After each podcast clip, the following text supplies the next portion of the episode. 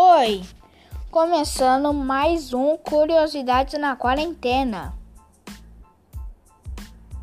Eu sou Henrique e vou falar hoje sobre Corona no Corinthians. Os testes feitos pelo Clube Corinthians nos últimos dias apontaram que 21 jogadores do elenco profissional já tiveram contato com o coronavírus. 13 deles já estão recuperados. Como o clube informou no dia 20, oito testaram positivo para a Covid-19 e já se encontram afastados.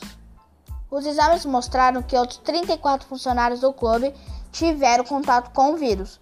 Porém, no momento, somente cinco pessoas ainda se encontram com Covid-19.